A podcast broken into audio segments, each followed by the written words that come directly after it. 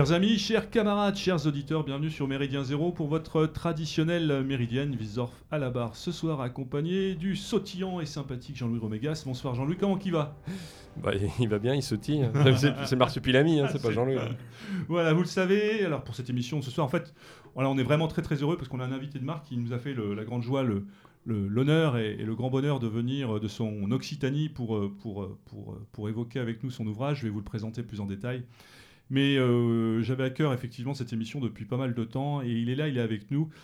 On va vous le présenter de suite. Vous le savez, notre conception euh, de l'engagement politique est militant euh, pour Méridien Zéro, mais comme la plupart des gens dans notre mouvement, c'est indissociable d'une vision spirituelle du monde.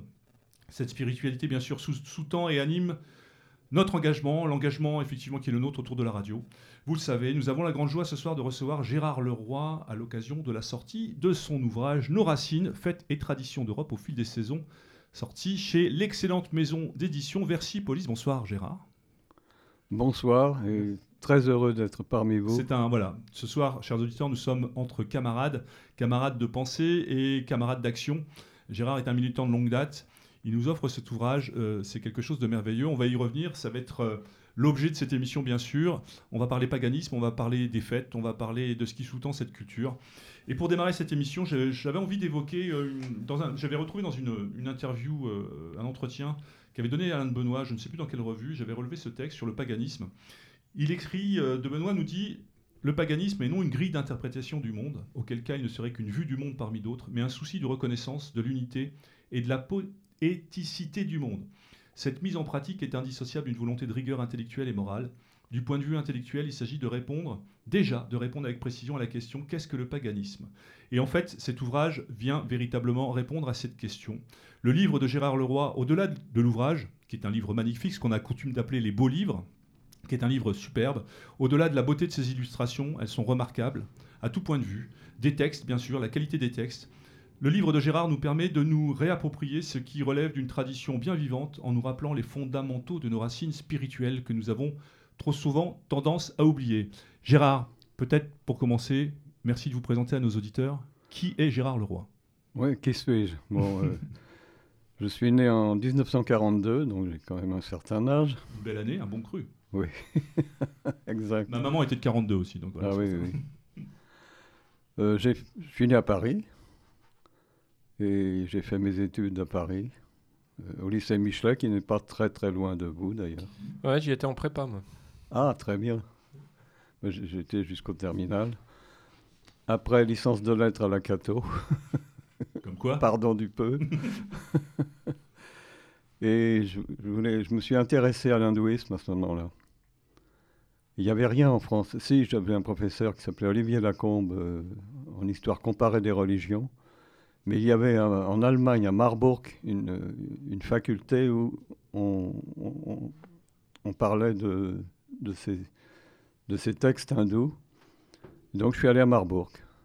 Il y, y, a quelque chose, je me permets de vous interrompre, euh, Gérard. Il y a quelque chose de générationnel parce que euh, Paul-Georges Sansonetti, je sais pas, euh, oui. Si, je connais bien. Voilà, bah, Paul-Georges nous en a souvent parlé, alors à, moi et à quelques camarades, et en particulier euh, de ce groupe à un moment d'études qu'il avait essayé de, monter, enfin d'études en effet qui, s'intéressait euh, très fortement à, l'hindouisme. C'est vraiment quelque chose quand même de, prégnant euh, pour, pour votre génération-là, enfin pour une petite partie de votre génération. Nous deux et, d'autres autour d'ailleurs, oui, oui, oui, oui.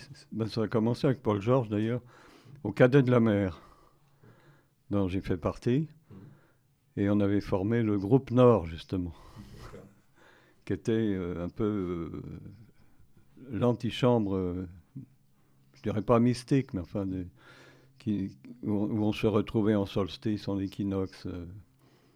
et après, après je, vous, dirai tout à l'heure, après c'est dans un autre groupe qu'on a exercé nos talents. D'accord. Et ce, dans ce groupe Nord, il y avait Sansonetti. Et Michel Bertrand, je ne sais pas si ça vous dit quelque chose. Euh, le nom. Angebert. Il, nous en a parlé, mais je ne l'ai jamais, jamais rencontré. Michel Angebert, parce qu'ils étaient deux à écrire, Angelini et Bertrand. D'accord. Donc, je m'intéressais beaucoup à l'hindouisme. J'avais, même à l'âge de 13 ans, j'ai foncé dans le yoga.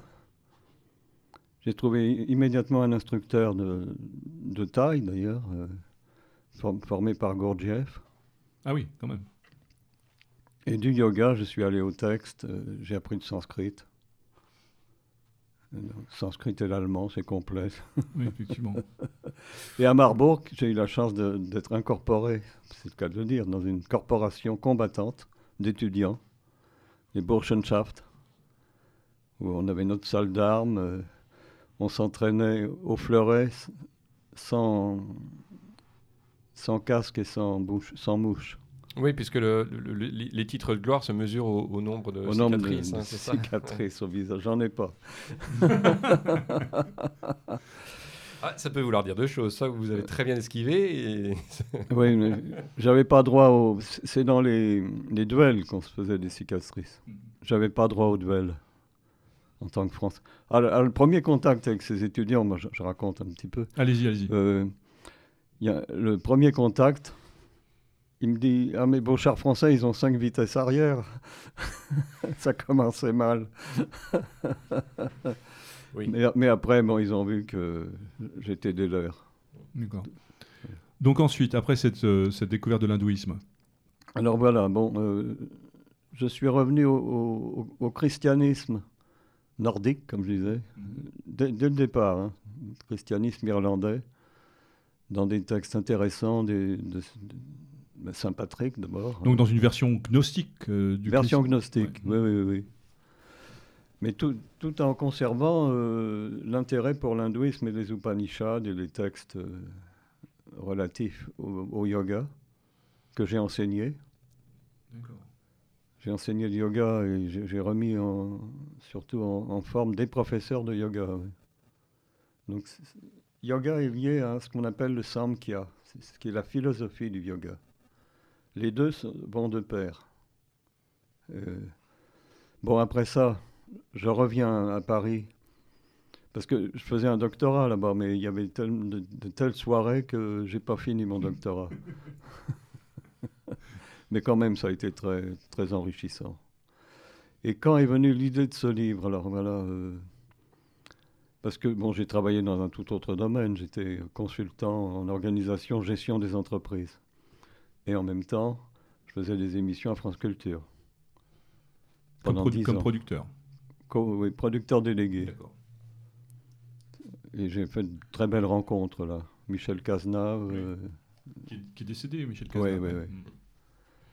euh, Claude Métra, je ne sais pas si ça vous dit Oui, quelque chose. Je oui. sais que euh, Oui. Cazenave faisait des émissions de spiritualité essentiellement sur. euh, Beaucoup, mais moi aussi, Des émissions pareil, sur Jacob oui, oui. Böhm et ainsi de suite, qui étaient vraiment passionnantes. J'ai introduit Sansonetti d'ailleurs.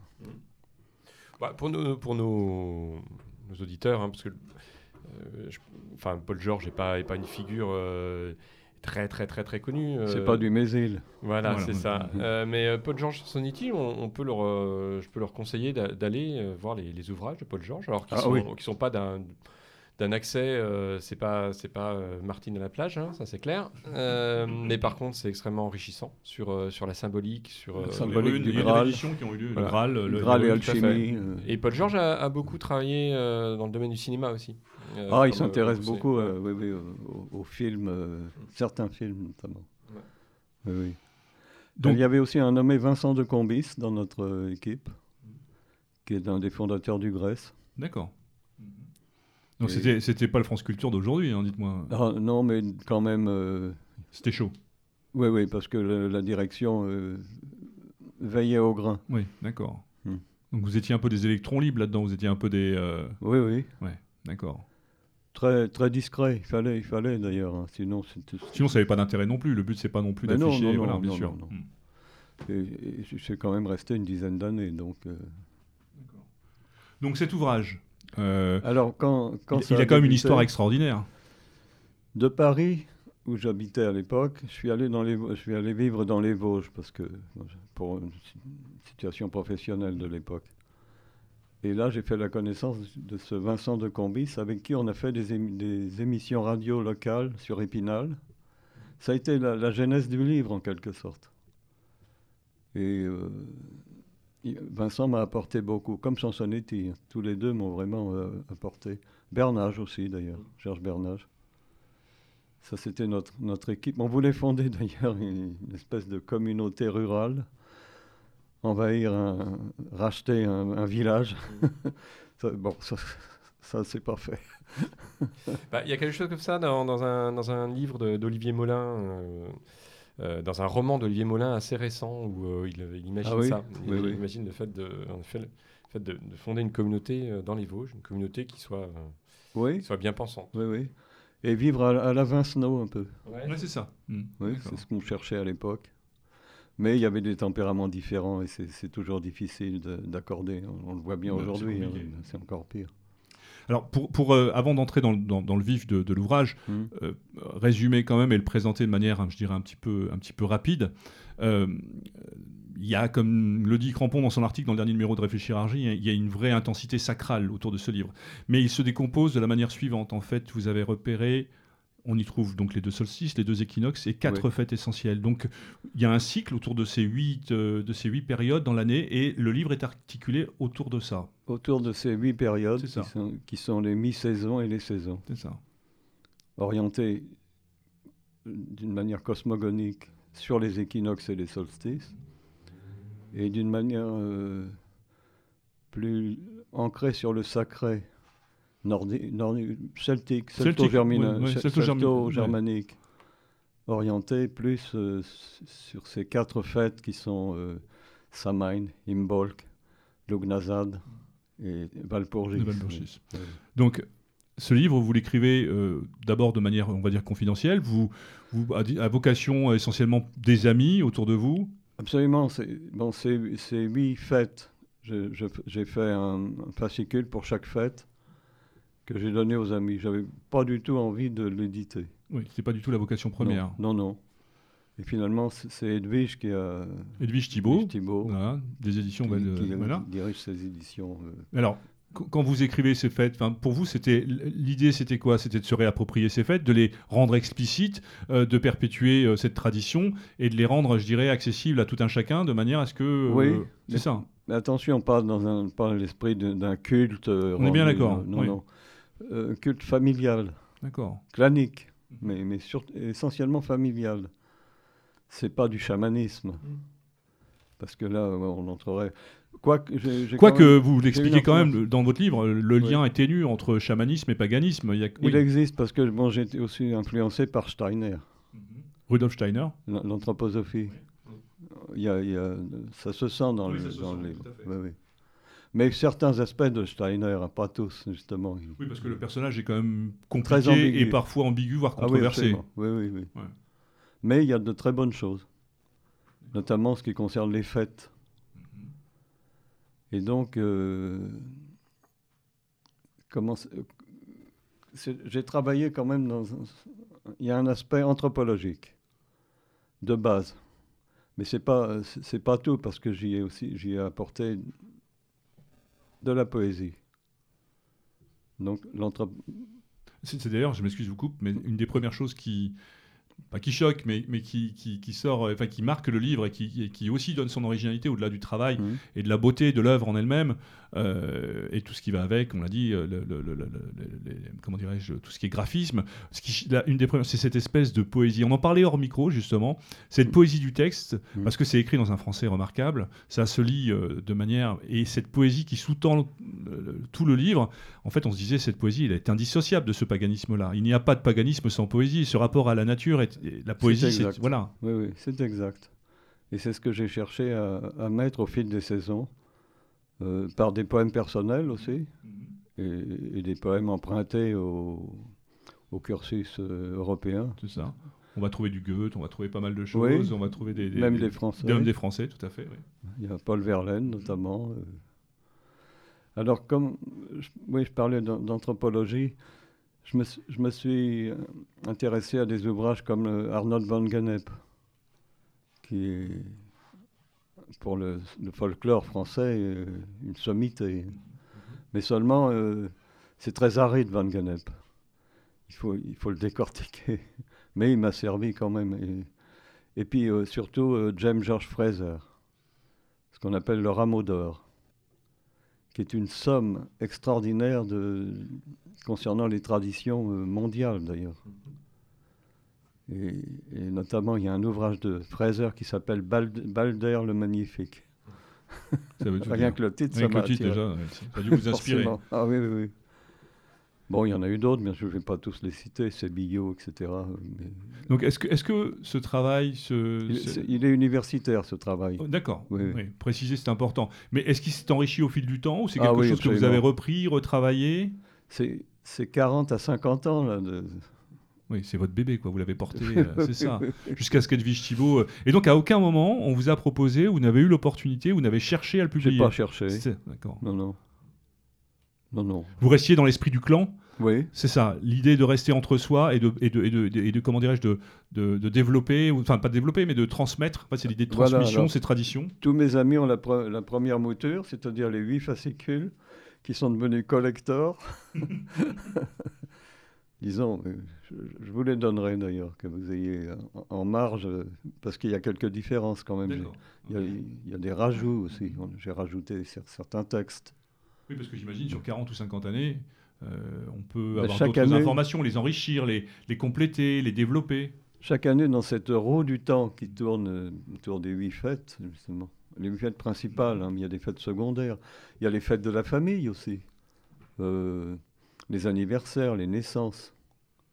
Alors là aussi, j'ai fait des fascicules très particuliers. no- Notamment, je viens, je viens de faire une présentation au clan d'un de mes amis euh, dans, ce, dans cet esprit. D'accord. Oui.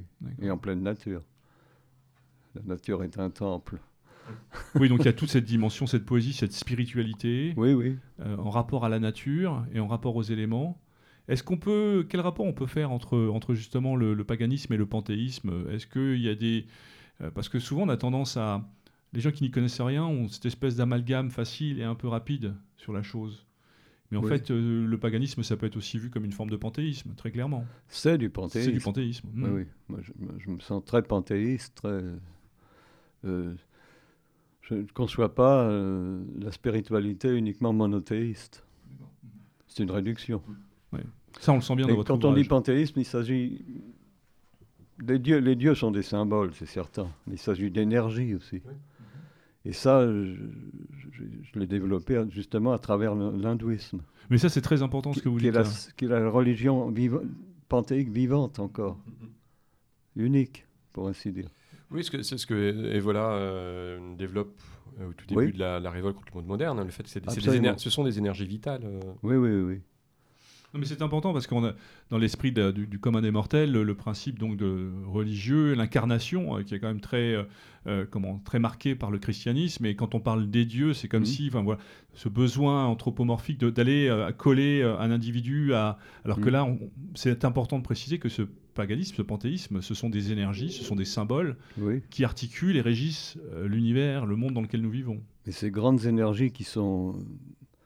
Bon, en Inde, par exemple, Shiva, Shivaïste, euh, Vishnu. Il y, a une, possibilité d'incarnation, d'avatara, comme on dit, c'est-à-dire de descente divine. C'est le cas pour le Vishnu qui devient Krishna. Entre Krishna et Christ, il y a quand même une assonance euh, étrange. Alors bon, faut pas exagérer là-dessus non plus, c'est c'est pas très. euh, Oui, c'est pas d'accord. Euh, J'imagine que vous avez beaucoup lu Savitri Devi, qu'elle a été aussi pour vous Oui, une source ah d'influence, d'in- d'inspiration. Ah, j'ai beaucoup aimé, oui. Oui. Tous- tous ces livres d'ailleurs.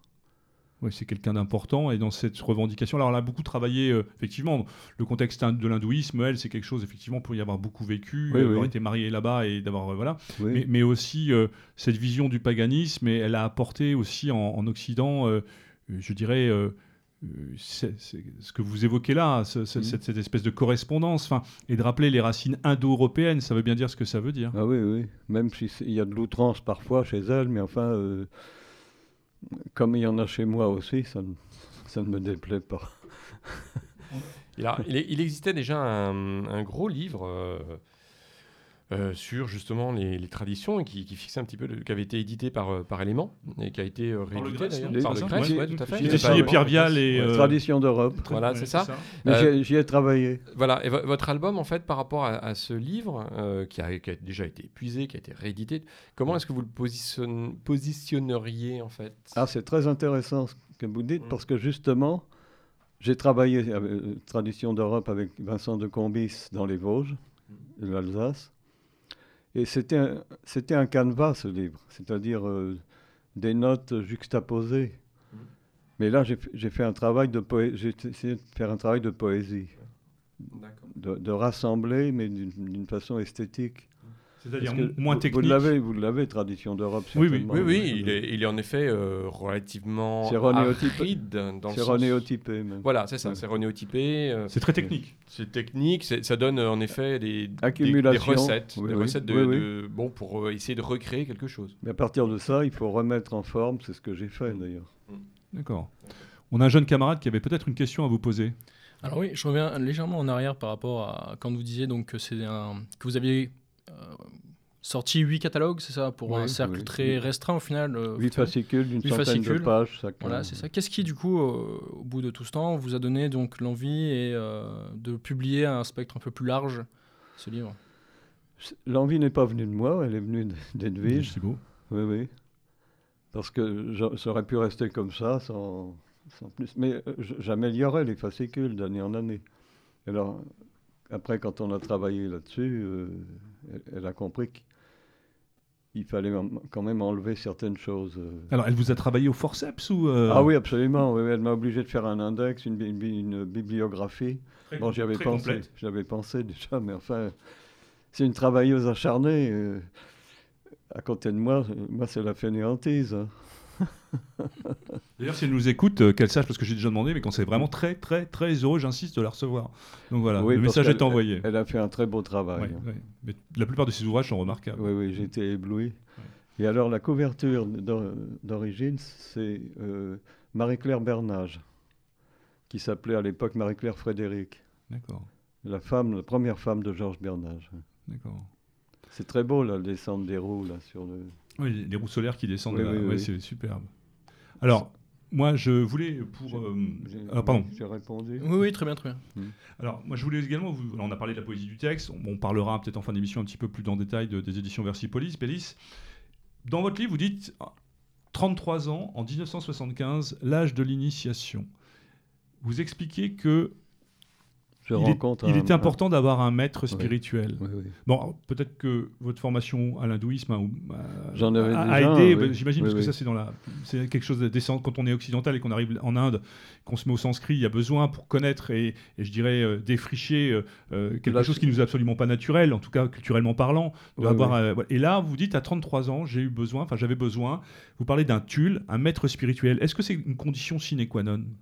Non, bien sûr, c'est- mon cas particulier dans, dans ce sens où j'avais déjà un maître Mais c'est une vraie richesse. qui, s'appelait Lucien Ferrer, qui a créé l'Académie occidentale de yoga avec Roger Clair. Et donc, il lui m'a formé dans, dans l'hindouisme et surtout dans, le- dans le hatha yoga. ouais. Que L'hatha yoga, c'est pas le, le premier palier du yoga, c'est le, le terme hatha, c'est comme yin et yang. Ça a le même sens de plus et de moins. Donc le hatha yoga est l'équilibre des énergies, plus et moins. Alors, si j'ai oui, à 33 ans, je rencontre un, un tulle. C'est l'âge du Christ, 33 ans. Oui, en plus. Euh, c'est bon, c'est- comme ça. Oui, oui. Et là, euh, et en même temps, je suivais les cours de Régis Boyer sur le- la tradition scandinave. Donc, Régis Boyer, qui pour le coup est un universitaire, hein, euh, Oui. qui était bon, Uniquement. prof à la Sorbonne, Oui, euh, oui. et qui c'est les ouvrages sont, sont abordés. Bon, pour le coup, il n'y a aucune poésie en tant que telle. On, on est sur- Non, c'est des qui- traductions voilà. c'est Ouais. des commentaires, mais c'est vrai que. Mais quand même, il m'a apporté beaucoup. Ah oui, puis par ailleurs, il a eu un vrai, un vrai rôle euh, pionnier dans le, dans champ fait. universitaire français pour, euh, en effet, euh, relancer La des études. Et puis euh, voilà, puis un intérêt qui... Germano-scandinave. Ouais. Oui, oui, oui. Mais là, le Toll, alors, je, je l'appelle le dernier Gaudi de la lande de Lunebourg. Bon, c'est une image poétique. Mais là, ça, ça a été très loin, en initiation. D'accord. Mais j'ai pas insisté. Oui, c'est vrai que j'en parle un peu dans ma préface. Non, mais ce qui m'intéressait, c'était en fait, c'était la question. J'étais obligé d'en parler. Oui, oui, mais c'est important parce que moi, j'ai, je comprends parce que d'abord, c'est aussi une manière de rendre hommage et le respect que vous puissiez avoir pour Oui, les gens qui vous ont influencé. Mais voilà. Mais moi, ce qui m'intéressait, c'était de savoir si, quand on s'imprègne pleinement dans cette spiritualité-là, qui n'est pas à la portée. Enfin, je veux dire, bon, aujourd'hui, vous allez dans une église, dans un temple ou je ne sais où. Ouais. Effectivement, vous trouvez un prêtre, là, vous pouvez vous initier. Alors que là, il y a vraiment une démarche personnelle et vous avez, euh, vous, vous, vous interpellez le lecteur en disant 33 ans, j'ai rencontré euh, quelqu'un qui a été pour moi un véritable guide spirituel et qui m'a fait découvrir euh, Ouais, cette, ouais. cette, cette, je dirais, cette, l'importance de cette spiritualité et l'importance de, de- alors, et quel lien justement vous avez fait entre ce ce que vous avez étudié euh, au travers de, de- de- de l'hindouisme et euh, la réalité pratique du paganisme européen occidental Beaucoup de, comparaisons Mhm. possibles. Oui, oui. de filiation, de logique. Ah oui, oui, oui, absolument. Et un qui m'a apporté beaucoup, c'est euh, Maurice Martin, Bien sûr, Robert Dain. alias Robert Dain, oui. oui, oui. Quelqu'un qui nous parle au cœur, à qui nous avions consacré une émission avec Crampon et notre comme Ah invité Robert bah. Stuckers. Voilà. Ah, ah, il y avait Robert. C'était Robert qui était venu Ah pour oui, parler oui. de Robert absolument. Oui, oui. Alors les deux, là, à cette époque de mes 33 ans, 30, 33, 35, enfin, ça, ça s'est étalé sur quand même plusieurs années aussi. Et, et en plus, j'ai- rencontré à Montségur, au château de Montségur, Mythique. des Wandervogel allemands. Et du coup, ben, j'ai- C'est là vous me dites que vous aviez vu Saint-Loup également c'est ça Oui, oui, oui, oui, en solstice, sol- on avait fait un solstice remarquable. D'accord. Mais cette, cette liaison entre euh, votre connaissance de l'hindouisme et, le- et le paganisme européen, comment est-ce qu'elle s'est faite? Comment Est-ce que c'est pas quelque chose de Ben, nous sommes tous des Indo-Européens, donc il, y a des relations entre l'Inde et l'Inde spirituelle hein, et nous euh, qui sont évidentes. Ah ben, à vivre. J'ai j'ai toujours vécu ça, euh, je vous dis, depuis l'âge de 13 ans, et sans, sans que personne me, me guide, c'est ça qui est extraordinaire. C'est venu tout seul. Je sais pas comment. C'est quelque chose qui vous est consubstantiel, quoi, quelque chose qui vous est Oui, parfaitement naturel. certainement. Mais, je- mais par contre, je n'ai pas besoin d'aller en Inde. L'esp- L'esprit de Bharat, est, est en moi. euh. D'accord. On peut citer également quelqu'un qui nous est cher aussi, Jean Audry. Alors là, pour, plus, Ah, plus pour la, le, plus pour l'écriture, on l'a reçu, Jean Audry, euh, sur Méridien Zéro aussi. C'est quelqu'un que vous connaissez peut-être Oui, aussi bien sûr. oui, oui, Ouais. oui, oui. On a des conversations vraiment passionnantes, remarquables. J'imagine. Ah oui, J'imagine. oui, oui. Plus qu'avec Vial, parce que Vial a sorti un, ouvrage qui est un peu- semblable au mien. Sur les solstices, oui. Ouais, qui était aussi- sorti au, au Grèce d'ailleurs. Non, mais même. non, non, euh, mais aux même- éditions de la Ah oui, forêt. oui, ouais. la forêt, oui, exact. oui, oui. Mm. Oui. Mais c'est pas dans le même esprit. Je veux dire, c'est complémentaire, hein, parce que il y a, quelqu'un qui a dit que j'étais supérieur à Vial, mais non, je ne me considère pas comme ça, parce que Vial est quand même. Et euh, puis c'est pas l'idée de toute façon. non, Non, non, ça- ouais. je dis bien c'est complémentaire. Alors vous, vous parlez dans l'ouvrage de, de l'homme de tradition. Alors moi j'aimerais que vous me donniez votre définition de ce que vous considérez comme l'homme de tradition dans la mouvance indo-européenne. On a bien compris, voilà, bon, Oui. ça, c'est un sujet qu'on a abordé fréquemment sur, euh, sur Méridien Oui, Zéro, l'indo-européanité. Oui. Mais cet homme de tradition, à quoi il correspond pour vous? Est-ce que vous pourriez nous définir justement ce qu'est un homme de tradition pour vous, un homme européen? Oui, alors là, c'est très important parce qu'aujourd'hui, on entend parler par nos ennemis de valeurs qui n'ont rien à voir avec la tradition. Ils, ils voudraient que le mot valeur passe dans le grand public. Pour, le cas de l'homosexualité, n'importe quoi. Des valeurs. D'ailleurs, c'est la marche des fiertés même. Alors là, euh, l'homme de tradition, c'est tout le contraire. C'est quelqu'un qui recherche l'intériorité de son être en rapport avec le, magnifique monde qui nous entoure. Euh, pour moi, la nature est encore très, très vibrante aujourd'hui. Euh, on parle de réchauffement, tout ça, bien sûr, c'est une réalité. L'homme ne pourra rien faire contre ça. Mais par contre, il peut s'intérioriser d'une façon à retrouver en lui son infini. Et là, on est, on est un peu dans la mystique, là. mais une mystique païenne. On est dans une dimension un peu évolienne aussi. L'homme de Évol- évolienne, tout à fait évolienne, oui, oui, oui. D'accord. Parce que euh, Dumézil en, en parle, mais en universitaire, justement, à la, manière de, Vial, pareil. euh, euh. mais enfin, Dumézil, c'est, puissant. hein. Alors, l'homme de tradition, il se vit, il, se vit constamment dans la roue du temps. ouais. Ce, qui, ce qui nous sidère, nous, humains, c'est cette notion de temps. Rien n'est saisissable. On, on peut rejoindre peut-être le bouddhisme encore. Je ne suis pas bouddhique. hein. Je, je considère le, le bouddhisme comme une, une hérésie de l'hindouisme. Il n'y a pas d'hérésie en Inde, tout- malgré tout. hein. Mais enfin, je suis plus hindouiste, bra- oui, l'ancien brahmanisme, que, que bouddhique. Et, et tout passe par l'intériorité pour moi. Mais ça n'empêche pas d'avoir les, les contacts euh, humains, contact avec la nature. Ça n'empêche pas. Mais Oui, il y a toujours cette logique de contemplation, elle nous est propre aujourd'hui. Et ça, ça c'est une logique aussi, euh, une forme de militantisme, euh, par les temps qui courent, justement, d'inculquer à nos enfants, euh, être militant face à la nature, c'est militant au sens euh, contempler les- les- la création et voir le monde dans lequel on vit. Et aujourd'hui, effectivement, avec tous les artefacts que peuvent avoir les jeunes, les téléphones, Oh là les là, machins, ouais. les trucs, ils ne s'arrêtent plus sur rien. Moi, je, enfin, étant gamin, quand on traversait la France en voiture, euh, Mm. tiens, regardez ça, regardez telle chose, tiens, tel château, regardez, c'est beau, machin. Maintenant, tout le monde s'en fout. Alors qu'aujourd'hui, l'intériorité de l'individu dans son Oui. rapport à la nature, c'est aussi ça, la contemplation C'est ça, la contemplation et l'action. et l'action. ouais. Oui, oui. Contemplation, action.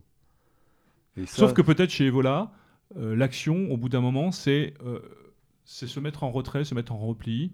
C'est un repli sur soi. oui. Et c'est une élévation spirituelle plus qu'une véritablement une, un engagement combattant. Ah, certainement, oui. Ouais. oui, oui. Alors que Mais vous, bon. dans votre esprit, c'est aussi cette dimension permet euh, de se projeter plus loin, mais dans une logique de combat. Oui, bon, j'ai la chance d'avoir tous mes membres. Et- Ebola a été quand même euh, influencé par euh, sa prostration. Oui. Et- Oui, parce qu'on peut le rappeler aux auditeurs hein, qui, Oui. qui n'ont pas. Il était en fauteuil roulant oui, oui. suite à un bombardement. Bombardement. Et ça, ça ça l'a marqué euh, terriblement dans ses écrits, même. Ses écrits euh, euh, postér- postérieurs. Oui, bah, de toute façon, je pense que l'expérience de la diminution euh, physique, quel que soit l'âge hein, d'ailleurs, alors a fortiori évidemment quand on est en, en pleine, en pleine force, euh, forcément ça, vi- ça vient modifier en fait toute la, la- la façon dont on voit entièrement euh, le, le monde et, et sa place dans le monde, ce qu'on peut y faire. et bon, on peut le rappeler, hein, c'était un alpiniste, euh, il- Oui. il, aimait, il aimait particulièrement euh, euh, parcourir les cimes et bon, bah, forcément, le, le handicap vient changer, vient changer ça. Ah oui, oui. On a un cas chez nous en France d'un écrivain qui s'appelle René Daumal. Je ne sais pas si vous Mhm. connaissez. Moi non.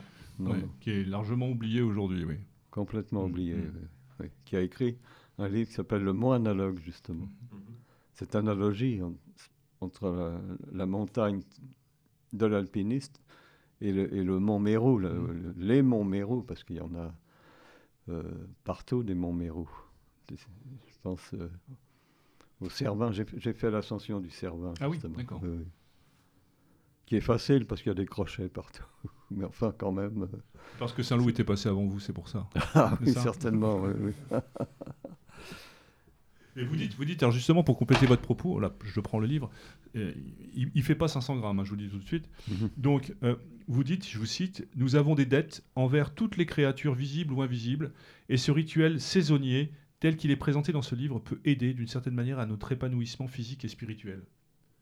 C'est très beau parce qu'en fait, vous argumentez, euh, enfin, vous présentez cette roue solaire avec ses huit fêtes, oui, oui. et là, quelque part, cette spiritualité, elle se développe et elle s'articule autour de ces huit fêtes.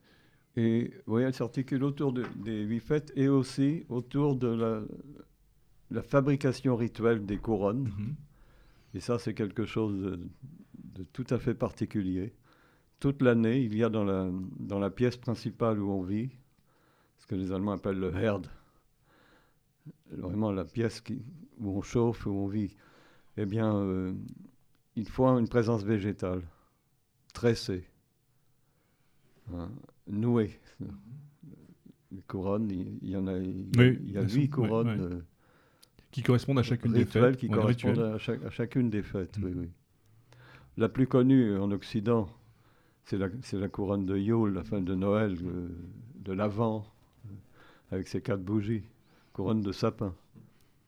Mais au fur et à mesure des saisons, il y a la couronne de printemps qui est, entremêlée de trois, trois arbres à chatons le saule, le bouleau, le noisetier.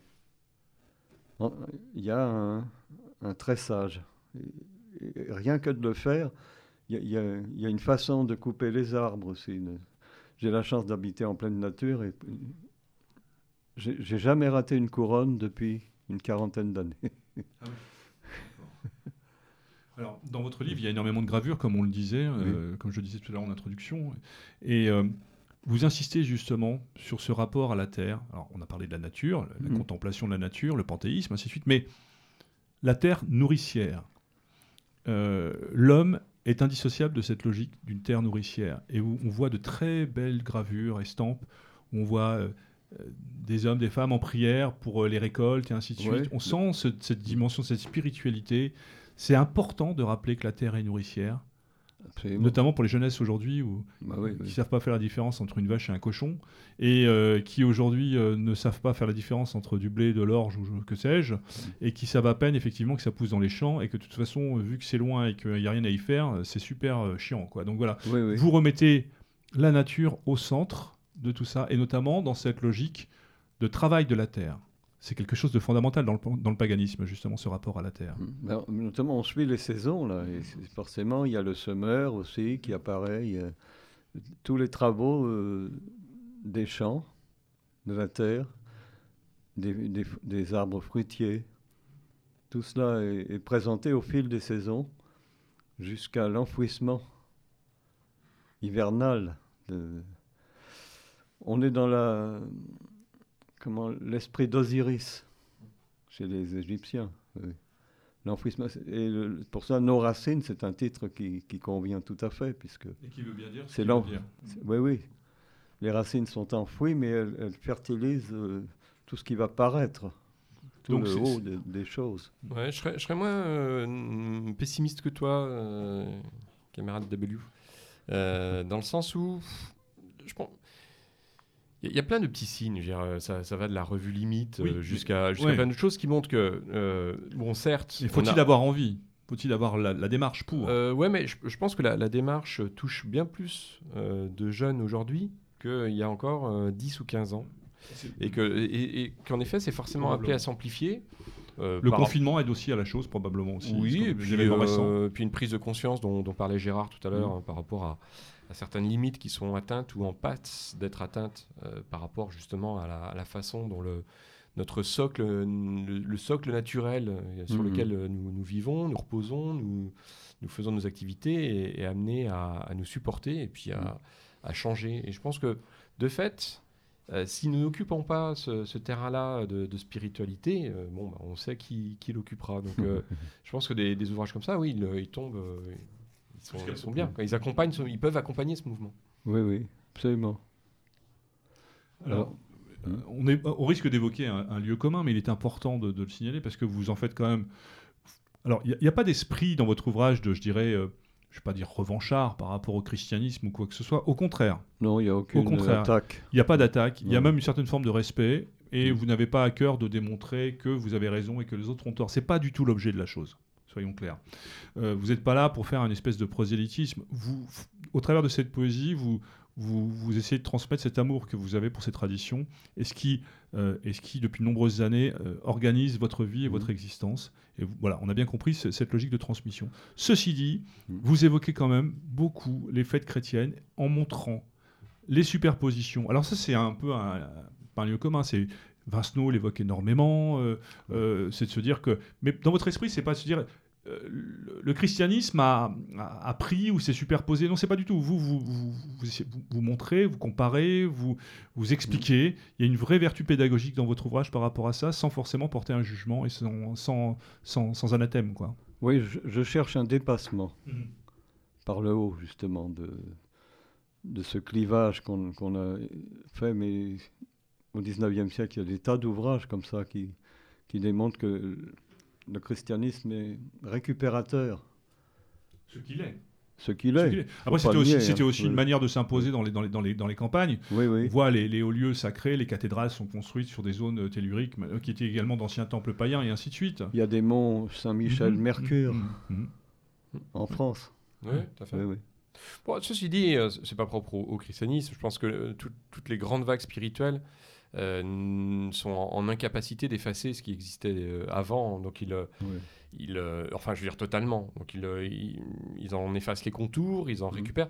On peut penser à, au Maghreb, hein, à l'islam avec les marabouts. euh, Pareil. Les marabouts sont toujours là. Et Mhm. Ils préexistaient à, l'expansion euh, musulmane. Bon, donc euh, c'est vrai qu'on a la même chose. Après, le christianisme a été quand même, je trouve, particulièrement euh, habile dans sa, dans sa récupération des, des dates. Des, bon, c'est vraiment, euh, il y a une appropriation qui, Ah qui, oui, qui oui. s'est fait en profondeur. Et d'ailleurs, vous le soulignez, il n'y a pas de hasard. Il n'y a aucun hasard dans ce qui s'est passé. Non, non. La correspondance des dates et autres, c'est enfin, c'est- c'est vraiment très surprenant. Alors bon, je, Oui. je connaissais effectivement que ce soit la fête des Ah morts, bon. la Saint-Main, ainsi, mais ça va bien au-delà de ça, quoi. Le, le- leur Christ n'est jamais né un 25 décembre. C'est trop proche du solstice d'hiver. Là aussi, il récupère. Mais d'a- d'ailleurs, on, on fêtait la naissance du Christ le 25, le 20 mars, enfin à l'équinoxe de printemps, aux origines. Ensuite, c'est passé au 6 janvier, ce qui est resté pour les, pour orthodoxes. orthodoxes Mhm. d'ailleurs. Oui, oui. Donc il y a une oui, récupération habile, comme, comme vous disiez. Et ça, euh, on le doit à- aux, aux dirigeants hein, eux-mêmes. euh, Je pense à Clovis et à d'autres qui, qui ont, qui ont favorisé l'apport du christianisme. Oui, tout à fait. Et en l'occurrence du catholicisme. Et surtout le catholicisme dans nos, dans nos pays. Oui, oui. Donc, on- comme je le disais euh, tout à l'heure, euh, le livre s'articule autour de ces huit fêtes, donc autour de la roue solaire. La roue solaire qui symbolise effectivement les deux Oui. solstices, le solstice d'hiver et le solstice d'été, les deux équinoxes. Alors, est-ce qu'on peut parler, de- euh, comment euh, rappeler l'importance des deux solstices et la correspondance des deux solstices entre le solstice d'hiver et le solstice d'été? C'est quand même, je dirais que si au travers des fêtes et de ces huit fêtes, est-ce qu'on peut dire que ces deux solstices sont les, les pierres angulaires un petit peu du reste? Absolument. Surtout, surtout le solstice d'hiver, qui serait, à mon avis, le plus important. Parce que c'est la renaissance du soleil aussi. Que le solstice d'été, c'est l'abaissement. Solstice d'hiver, c'est le sol invictus. Invictus, ouais. Et ça, ça c'est irremplaçable. hein. Oui, parce qu'on va vers un, un mouvement, vers une dynamique qui est en Oui. effet une dynamique de vie, de vitalité, Oui, de, oui. de- de retour. euh, Un souffle le- nouveau. Voilà, c'est ça, tout ce qui fait le- la, la richesse de cette vie-là. Bon, c'est vrai que lorsqu'on est au mois de juin, on- Ah ben on en, on en profite dans la, dans la nuit même, c'est tout. Oui, c'est éphémère. ouais, c'est ça. Mais c'est beau aussi. hein. Oui, c'est à vivre de toute façon. Complètement, ouais. Les, les deux. Et les équinoxes aussi, c'est important. Alors les équinoxes, vous nous en dire... Oui, parce que l'équilibre, cette notion d'équilibre, l'équinoxe, équilibre, Oui. vous pouvez peut-être nous en dire deux mots, parce que c'est pas forcément des moments de l'année qui sont euh, des fêtes qui semblent naturelles ou plus naturelles. On parle beaucoup des solstices, mais les équinoxes, Oui, oui. ça peut paraître plus paradoxal. Ben là aussi, il y a une équivalence entre l'équinoxe de printemps et Pâques, la fête de Pâques, qui, qui, qui est mobile, la fête de Pâques. Elle Mhm. dépend de la, la- la- la présence de la lune de printemps avec un dimanche. Et il faut pas que ce- il faut que la, lune de printemps, la pleine lune de printemps, oui, euh, soit euh, comment que le dimanche ne, ne vienne pas interférer sur la pleine lune de printemps. Il faut qu'elle soit avant. oui. Et ça, c'est l'équinoxe Du printemps, de mars. oui, de oui. mars, d'accord. Et là aussi, récupération, le fête de Pâques. Bon, euh, historiquement, euh, 14 Nisan chez les, chez les Juifs hein, correspond à leur, à leur Pâques, Péchard. Et est venu se plaquer là-dessus le- la renaissance du Christ. La Mais résurrection. moi, ch- chaque année, je, je revis la renaissance du Christ comme, comme celle d'Osiris. C'est c'est exactement la même chose. De toute façon, dans les traditions Je veux dire, il suffit de reprendre les traditions mitraïques, par exemple, la religion de Mitra. aussi. On retrouve tout à fait euh, la jeune vierge euh, qui accouche d'un voilà euh, d'un Ah oui, dieu, oui, d'un oui. homme dieu Oui, qui meurt et qui ressuscite. On a exactement, et- enfin, l'analogie d'ailleurs est, est presque, on est plus que troublante d'ailleurs. Oui, oui, oui, Cette ligne, ce lien qu'on peut faire entre entre Mitra et la religion chrétienne. tout à fait. Ouais, ouais. Et avec les cérémonies au solstice d'hiver, justement. Absolument. Ouais. Ouais. Alors, vous ciblez euh, autour de ces solstices, des deux solstices et, et des équinoxes, aussi, donc on, vous l'avez dit tout à l'heure, quatre fêtes. Donc le- la Samin, 1er novembre, qui correspond à la fête des morts. Oui, oui. Voilà. Oui, en plus. Im- voilà, Imbolc, 1er février, Oui. on reviendra dessus. Valpurgis, 1er août, et Lugnasad. euh, Non, Valpurgis, c'est premi- 1er mai. 1er mai, c'est ça. La, Premier la nuit du 30 C'est avril. la nuit du en 30 fait. avril, exactement.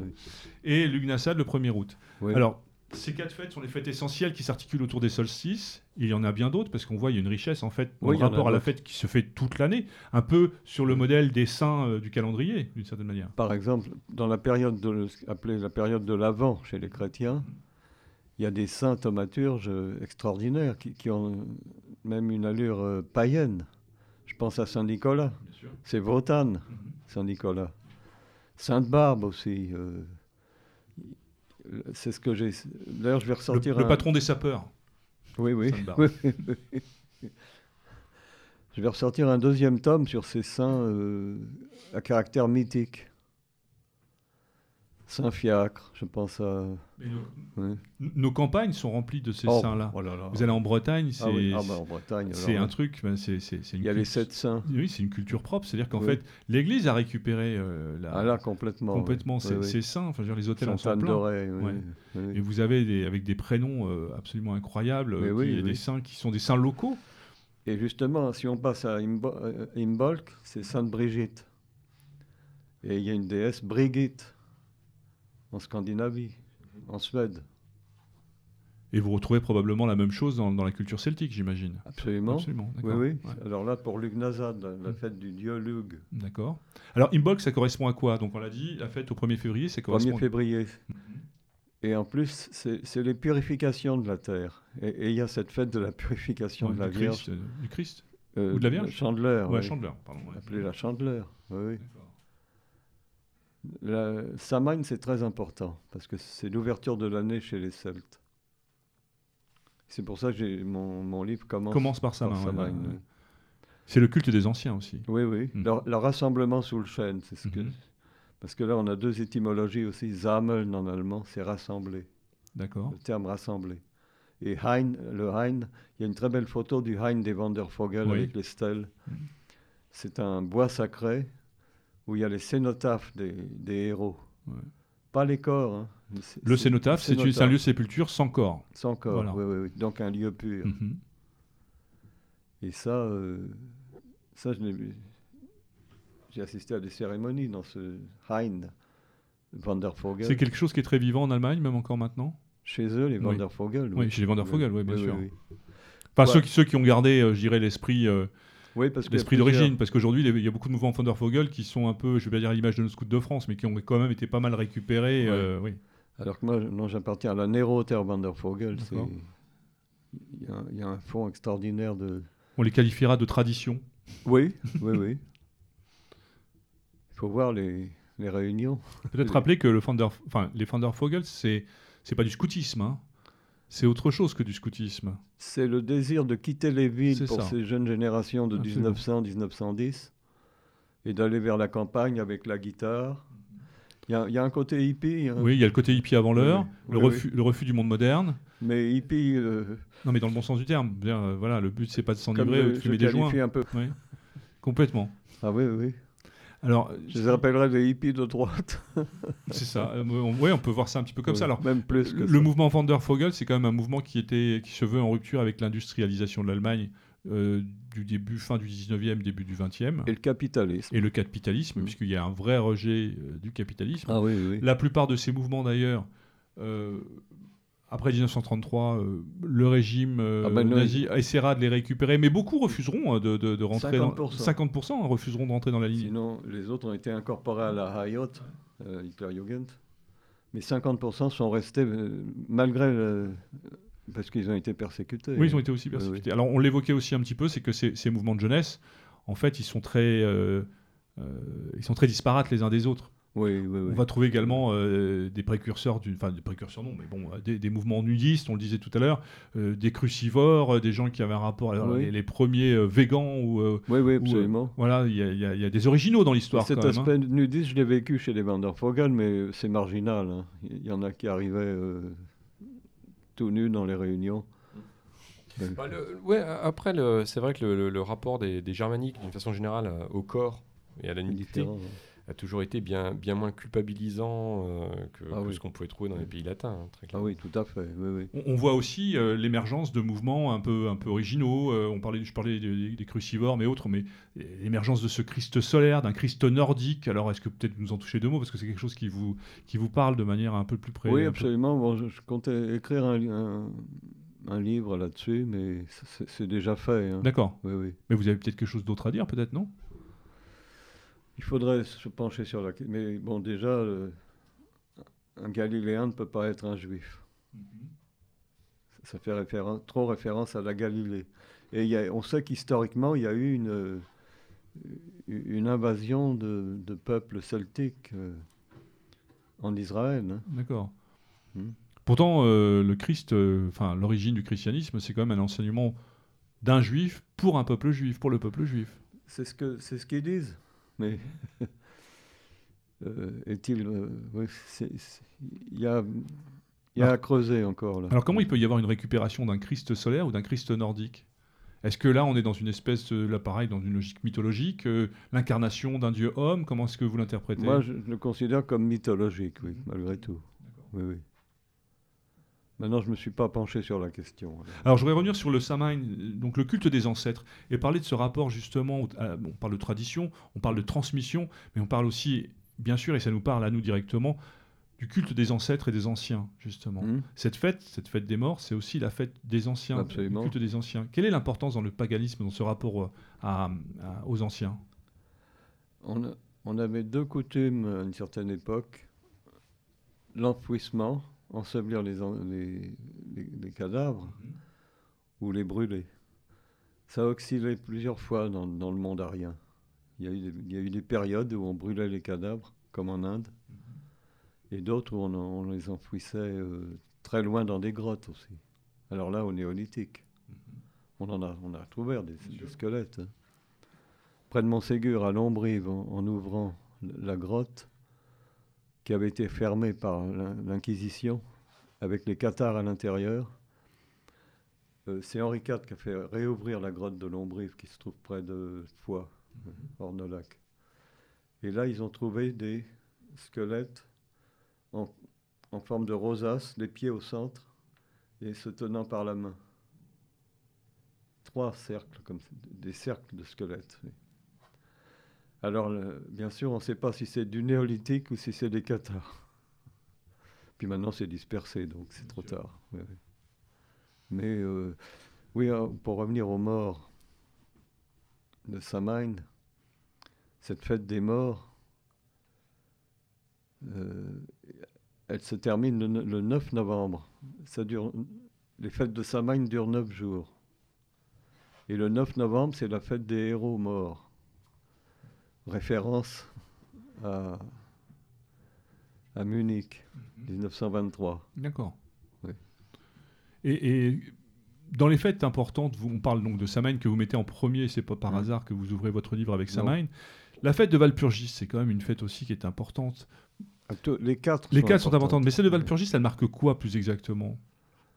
Il y a un Ça- caractère. ça va vraiment la- la- la- On, est, on est dans la période de- du printemps, on est au milieu du printemps, le 30 avril.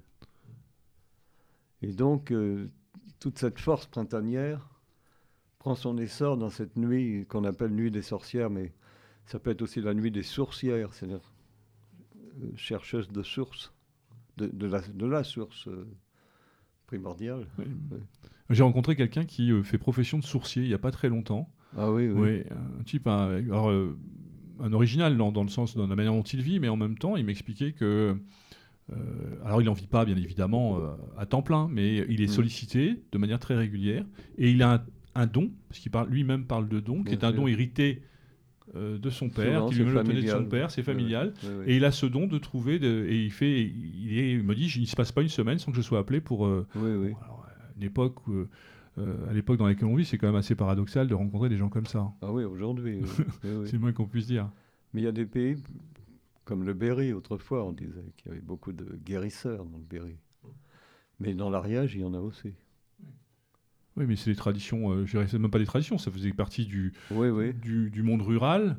Euh, les guérisseurs, les sourciers, comme les gens qui connaissaient les plantes et qui savaient soigner par les plantes, et ainsi de suite. Oui, oui, oui. C'est ces traditions-là. Toutes ces traditions, elles ont tendance à disparaître. Est-ce que, quelque part, votre livre, il s'in- il s'inscrit aussi un petit peu dans, dans cette volonté de, de- de- de- de perpétuer ces, ces- ces connaissances et ces cultures? Absolument. Ouais. D'ailleurs, au solstice d'été, j'ai mis la photo d'une vieille femme qu'on appelle Mélanie, qui est morte aujourd'hui, Oui, qui- est décédé il y a quelque temps, c'est ça? Oui, oui, oui. et qui faisait son feu de Saint-Jean avec deux, trois agriculteurs. Mais c'est- vraiment un hameau, là. Il y a, il y a pas, plus- ils sont pas plus de trois familles. oui. Feu de Saint-Jean avec les herbes séchées et mises à l'étable. Il y a la photo euh, dans le livre. Alors, Et cette Mélanie avait une voix de, de montagnarde, c'était extraordinaire. ouais. elle est morte d'ailleurs, elle n'était pas très âgée, je crois. Si, Si? Ah, d'accord. Ah oui, oui. D'accord. oui, elle elle Mélanie et ses chèvres, parce qu'elle élevait des chèvres. Et dans un, un cadre euh, de mégalithe, ça s'appelle Morancy, c'est en face de Montségur. Vous connaissez peut-être le Mont- Montségur De nom, Oui, bien sûr. oui, oui, oui. Oui, Montségur, oui, mais par contre, le, le- le- je connais Le, mal le- l'environnement. le hameau de Morancy est un peu. Et là, il y a, il y a un, un dolmen qui a été christianisé avec une croix dessus. Et alors, euh, une nuit, il y a des, des abrutis qui sont venus à la chevrotine. Ils ont. Parce qu'il y avait une figure humaine sur la croix. Et un 8. Le 8 de l'infini, oui. Ils ont tiré à la chevrotine, ils ont, ils ont descendu la croix. Et il y a un autre mégalithe un peu plus bas qu'on appelle euh, le rocher des, des sacrifices, où, euh, qui, qui se trouve près d'une source, juste, un, un- un grand dolmen. Et, et tout ça dans cette ambiance de, ce- de cette femme, Mélanie. euh, D'accord. Oui, j'ai lu que c'était quelqu'un de très important, qu'elle avait une relation particulière à l'environnement et qu'elle elle faisait, enfin, c'était une figure à part et qu'elle était vraiment. euh, Son, son mari était mort en 1914 à la guerre. Et elle est restée toute seule jusqu'au bout. oui. Ah bon? Oui. Une figure mythique de Montségur. Vous pourriez peut-être nous préciser un petit peu. euh, c'est bon, alors je pensais pas la même personne, mais peu importe. Mais euh, vous pourriez peut-être nous parler de, de Montségur, puisque- parce que Montségur, ça revient bien sûr, ça nous renvoie euh, à Saint-Loup, bien évidemment. Et, Oui, que- oui. et- et qu'est-ce que qu'est-ce que symbolise justement Montségur, au-delà, au-delà des Qatars, bien sûr. Oui, oui. Parce que le- rien que le site sans château, c'est extraordinaire. Vous y êtes allé? Moi, j'y j'y suis passé, mais je me Oui, suis pas. oui. Le château, oui. Oui, oui. Alors, oui, il y a une polémique sur le château qui ne serait pas d'époque. euh, ça, je ne suis pas d'accord du tout. Parce que on a, on a les fondements quand même. Il, il a peut-être été re- re- rehaussé à une certaine époque, mais c'est tout. Alors, Montségur, c'est le lieu du Graal pour Sansonetti, par exemple. On en a beaucoup parlé. là. C'est le lieu. Quand on est, quand on est là, on, on- on sent les choses autrement. J'ai passé des nuits de solsticiales. Parce qu'il y a un problème d'archères décalées dans, la tour. Les archères qui sont décalées de cette façon. Le premier rayon solaire de, l'été traverse ces deux archères. Alors, elles, étaient construites dans ce sens. Il y a une recherche là de. Qui est comparable un petit peu à ce qu'explique Vincenot dans la construction des églises, notamment euh, Ah, en ben, Bourgogne, de- avec. euh, l'étoile quand de il- Compostelle. Oui, voilà. dans- Oui, sur- oui, sur les Ah oui, tout à fait. Et il y a la même chose aux, aux Externstein en Allemagne. Au solstice d'hiver, le soleil passe dans un dans l'échancrure d'une roche, euh, un rond, un, un cercle dans une vide dans une grotte. Le soleil, le premier rayon de- du solstice d'hiver passe aussi également Qu'est-ce qui fait la- la- la- l'originalité, l'importance de, de, de Montségur, euh, tel que la. Enfin bon, il a pas, enfin Saint-Loup en parle, mais par exemple, Oui. on ne peut pas parler, on ne peut pas ne pas parler de Montségur, bien évidemment, sans évoquer les Qatars, mais Autoran, par exemple aussi, qui a été quelqu'un. Ah, Justement, Ouais. là, oui, oui. Vous pouvez peut-être nous en dire deux mots? Oui, d'autant plus que j'ai- failli faire une conférence sur Autoran à Rennes-le-Château. parce que le maire c'était un, de mes amis, Jean-Luc Robin, qui est de notre famille d'esprit. Hum, d'accord. Et, donc, peut-être représenter qui était Autoran pour nos auditeurs, pour, les plus jeunes? Autoran, jeune homme, a été incorporé à la SS, est venu faire des fouilles à Montségur. A-t-il envoyé par la non-herbe On ne sait pas. Mhm. Là, on a... Rappelez que la non-herbe, c'était l'organisation, le, on va dire, euh, qui était en, en, quête et en recherche de, de, de, comment une mm. certaine spiritualité pour le régime nazi, c'est oui, ça? Oui, oui, oui. Puis euh, il y avait des archéologues, des, linguistes. Euh, c'était extrêmement puissant. Hein. Et Autoran en faisait certainement partie. Et alors il est venu à Montségur, il a fait des fouilles euh, aussi dans les grottes dont je parlais tout à l'heure, les grottes de Lombrive, dans nos lacs. Et il y a encore une dame à Montségur qui est mademoiselle Couquet, qui, qui s'occupe de la, du restaurant Couquet. Mhm. Elle, ouvre les, elle a 90 ans. Elle a connu Autoran. Effectivement, parce que Autoran, il s'est suicidé, je crois, il est mort en 39. Euh, en 39, c'est ça, mhm. tout à fait. D'accord. Alors, est-ce qu'on l'a suicidé C'est là aussi. Oui, il y a un euh, mystère là-dessus. Mystère, polémique. Mhm. Euh. il s'est suicidé le 16 mars, qui correspond à la commémoration du bûcher de Montségur. Chaque année, j'y vais. Alors, Donc il y, a vraiment tout un mystère qui entoure mon Ah oui, oui. Chaque année, le 16 mars, il y a des gars qui sont là-haut, des Occitans, de gauche. Je suis le seul. Euh, bah, pourquoi pas hein, ce, genre de, ce genre de choses qui n'auraient pas gêné Saint-Loup Non, c'est vrai, oui, oui. Ou Maurice Martin, qui recevait volontiers à sa table euh, euh, des gens de bord très opposés, on va dire. Des gens en rupture de banc. Alors, ils m'ont chargé de lire la liste des, des, brûlés, mais il y, en a eu 215. Euh, on a une liste d'à peu près 100 noms qu'a retrouvé Michel Roquebert, qui, vient de mourir d'ailleurs. Et euh, je lis ces, noms, mais j'ai pas l'accent occitan, alors ils se moquent de moi, bien sûr. c'est facile. Ah, c'est facile, pour eux, oui, oui, oui.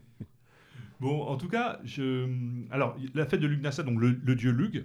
Euh, oui, elle se faisait à Lyon, mais d'une façon prestigieuse à l'époque romaine encore. Ouais, ouais, Le Lugdunum. Oui, parce que là, on est plus en liaison avec les traditions gréco-romaines.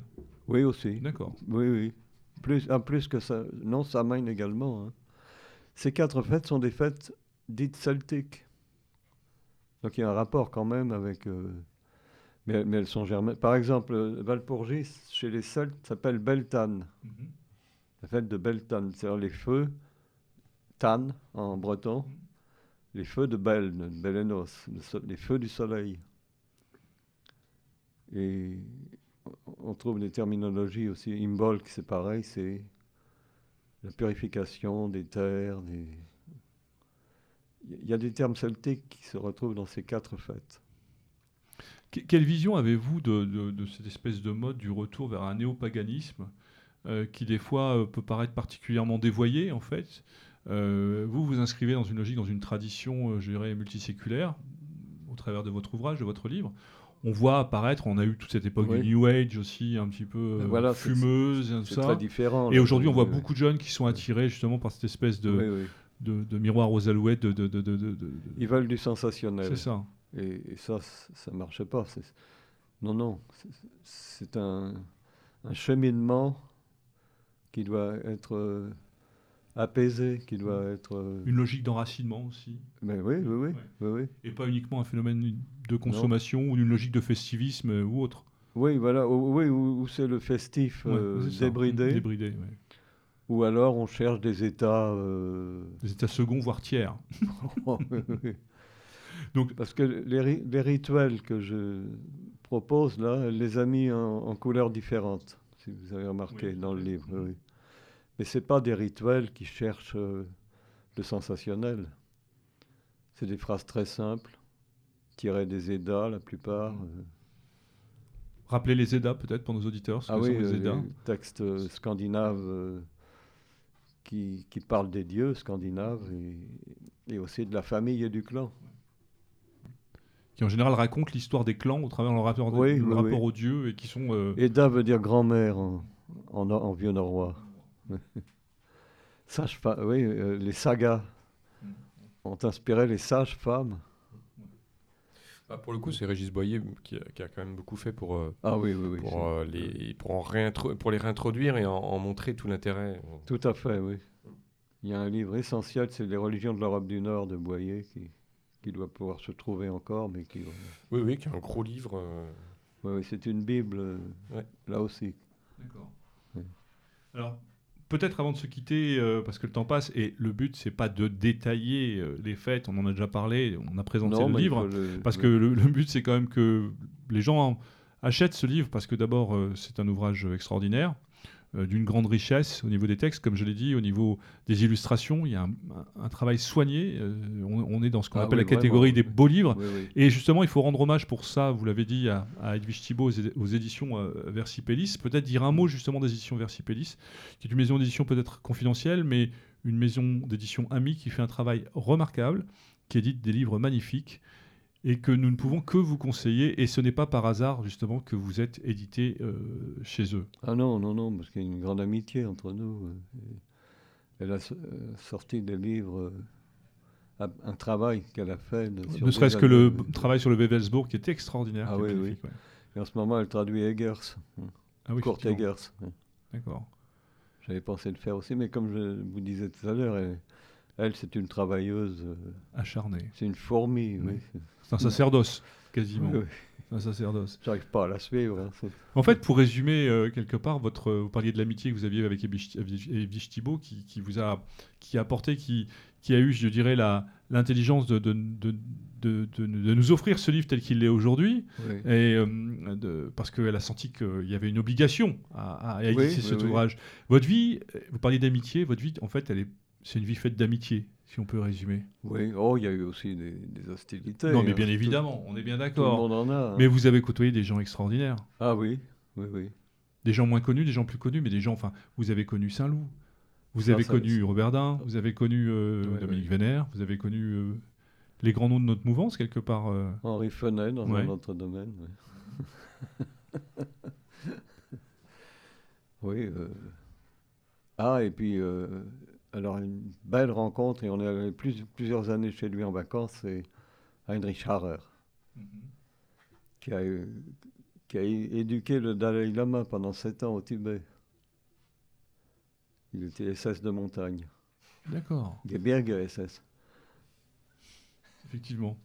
En tout cas, il nous reste à vous remercier parce que notre émission va se terminer. Oui. Il nous reste à vous remercier pour. euh, Est-ce que c'est possible de lire un passage? Ah, mais je vous en prie. Alors là, mais Et c'est allez-y. surtout avec grand bonheur. pour votre amitié et votre, euh, de m'avoir reçu, parce que ce, que ce que je vais lire, c'est un passage, c'est un clin d'œil à ma vie personnelle. Je vous en prie, on vous écoute. Ce sera le plus bel automne. Pour franchir le porche mystique de la saison intérieure, il faut passer le 17 octobre. Longueur du temps, langueur d'antan. Les sanglots longs et les regrets ne sont pas éteints. L'immense draperie de roux et de fauve qui se déploie devant le ciel, tout ce qui brûle en cette douce flamme d'automne, donne au regard les nuances infinies des longs crépuscules. Aller et venir devient un rite. Parcourir les allées d'un parc où se figent les statues grises d'un monde mort devient un acte solennel. Il y a une cérémonie de la marche lente à l'automne, et j'y reviens toujours. Parce que mon cœur est à l'automne, parce que désormais mon regard est tourné vers l'Occident des longs, jours, des longs soirs. Ah. Ô anachronisme de la douleur, il y a des pans bleus et c'est le jour. Il y a de la nuit sous les nuages lourds, dans la clarté diffuse d'un soleil pâle d'octobre, et les pans bleus vont dans le jour. Oui, ce sera le plus triste et le plus bel automne. Saint-Genès, mardi 1er novembre 1992. Morte saison. Merci Gérard, c'était magnifique. Il y a vraiment, comme le dit euh, camarade Crampon dans sa, dans sa recension dans Réfléchir et Agir, une dimension sacrale euh, d'une intensité. euh, Oui, j'ai j'ai lu. oui. voilà. En tout cas, il me reste à, à vous remercier d'avoir fait toute cette route pour venir nous voir. C'était un- grand bonheur de vous rencontrer. Nous ne nous, nous, nous connaissions pas, mais euh, voilà. Moi, j'ai vraiment eu envie de vous rencontrer à la lecture de votre livre et du Ouais. travail que vous aviez fait. Merci à Vincent de nous avoir mis en relation. Oui, Et- on peut le dire. Un plaisir. Et puis, en tout cas, il me reste donc à, à- donc à redonner les coordonnées, enfin les coordonnées, les références de votre ouvrage, les coordonnées, n'importe quoi. Gérard Leroy, Les traditions d'Europe, nos racines, fêtes et traditions d'Europe au fil des saisons, aux éditions Versipellis. Vous les trouverez sur Internet, ou alors pour ceux qui habitent Paris, il a une chance d'être à proximité, à la librairie Vincent. Franchement, c'est un ouvrage indispensable, indispensable dans, euh, en lien avec euh, notre culture européenne, nos traditions et ce qui fait euh, le terreau de nos spiritualités. Voilà. Merci Gérard. À très bientôt. Au plaisir. Vous êtes ici chez vous. Nous sommes entre camarades, comme je le disais tout à l'heure, et comme il est coutume de dire, à l'abordage et pas de quartier. Salut à tous. Merci de votre.